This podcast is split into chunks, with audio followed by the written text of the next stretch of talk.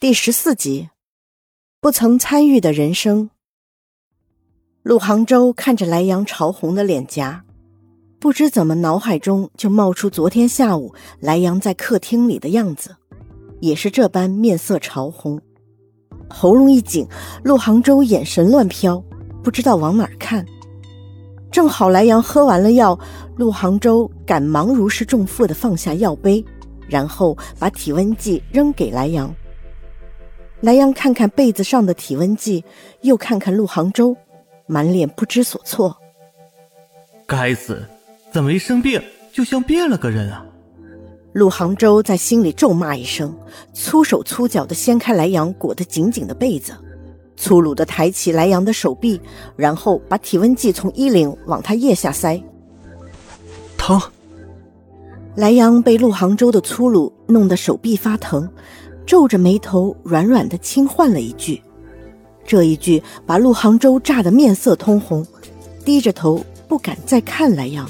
胡伦给莱阳裹好被子，也不管莱阳听不听得见，扔下一句，就逃也似的跑出了房间。十五分钟后我再过来。心跳的快要裂开，是怎么回事？反观莱阳，倒是抱着被子睡得一脸满足。莱阳有些发烧，但不是很严重，便没有去医院。一个上午过去了，莱阳稍微恢复了些神智，陆杭州便收拾东西准备去学校。莱阳裹着被子，一脸不爽的看着陆杭州，嘴里还碎碎念着：“你个没良心的，害我生病你还不负责，把我一个人丢在家里，让我独守空房，你就出去浪荡。”一开始，陆杭州还能当没听到，但莱阳越说越不正经，让陆杭州不知道说什么好。放下书包，哭笑不得的看着莱阳，只有开玩笑的顺着他：“我不出去怎么养活你？你要体谅一下我们男人。”哼，滚吧你！莱阳一听陆杭州把他说成女人，就来气了，嘴里狂冒脏话。陆杭州连忙趁机走出房间，留下一句：“晚上等我回来做饭。”莱阳气得脸通红，这种情侣一样的对话是怎么回事啊？陆妈妈只有莱阳第一天晚上来他们家的时候在，其余时候莱阳很少能够看到陆妈妈。于是，陆杭州这个家里更多时候都只有莱阳和陆杭州两个人在。莱阳有时候会想。这个不大的房子，一个人住，怎么就那么空空荡荡呢？每天晚上回家还要自己弄饭、洗衣服，这是怎样的感觉呢？孤独吗？下了晚自习回到家，自己用钥匙开门，自己打开灯，或许为了省电还会不开灯。热饭，一个人吃，洗澡。在自己洗衣服，全程不用说一句话，也没必要说话。是孤独吗？是孤独吧。于是，对陆杭州怀着深深的怜悯的莱阳，在一个去上学的早上，主动提出由他来带陆杭州上学。陆杭州看着莱阳奇怪的神情，虽然心里有着深深的怀疑，没有说什么。还是坐上了自行车后座。莱阳紧紧抓着龙头，兴致高昂的大喊了一声：“冲啊！”然后，哎哎哎，刹车刹车！砰！自行车在莱阳手下东倒西歪，在两人的惊叫声之中轰然倒地。你不会骑自行车，逞什么能？陆杭州很生气。我忘了，莱阳很委屈。日子就这样一天一天过去，莱阳在陆杭州家由一开始的不适应，到现在的如鱼得水，仅仅用了几天时间。陆杭州做作业，莱阳就玩电脑。那时候的电脑没什么好玩的，莱阳就翻看陆杭州房间里的小说。为了配合莱阳的时间，陆杭州也没有再去上晚自习。反正到了冬天，他们学校也不强制上晚自习了。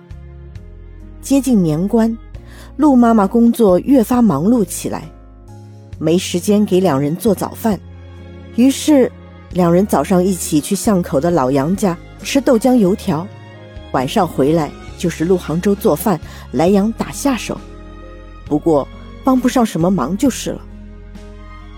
莱阳这几天过得很轻松，感觉那些烦心事都被抛在脑后了似的。反正和顾青也是彻底说穿了，撕破暧昧的苦果，莱阳算是尝尽了。于是这段时间，莱阳很乖，每天准时在校门口等陆杭州，一起回家，再也没去过酒吧。陆杭州也很聪明的，什么都没问，比如游乐园那天下午，莱阳去了哪儿，他和顾青到底怎么回事，他都没有问过。在这座生活节奏缓慢的小城，没有人想着非要出人头地。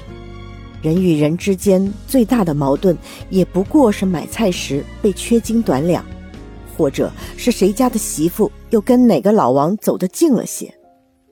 在这样的生活环境下，学校对孩子们的要求也不高，寒暑假从不逼迫孩子们补课，反倒是这样。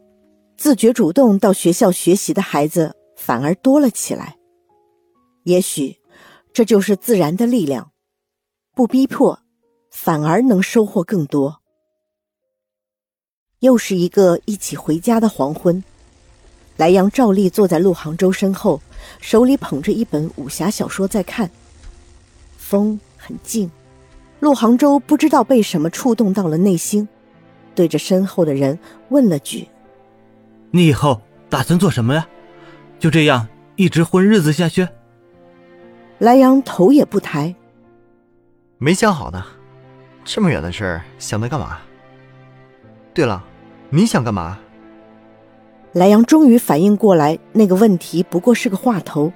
陆杭州真正想说的还在后面。我呀，我现在的目标就是考大学。考大学啊，很好啊。才上初中的莱阳，对于大学的概念还只存在于老师和爸妈的口中。我想去北京。陆杭州自顾自说起来：“莱阳，你知道吗？北京真大，我可以在北京自在的飞。”陆杭州脸上露出向往的神情，莱阳在后座看不到，于是他满不在乎的说：“咱们这儿也可以飞啊。”莱阳，你不明白。”陆杭州说道。“好吧，我确实不知道。”莱阳把书合起来。“我这个人呢，没多大志向，我只想安安稳稳的过我自己的小日子。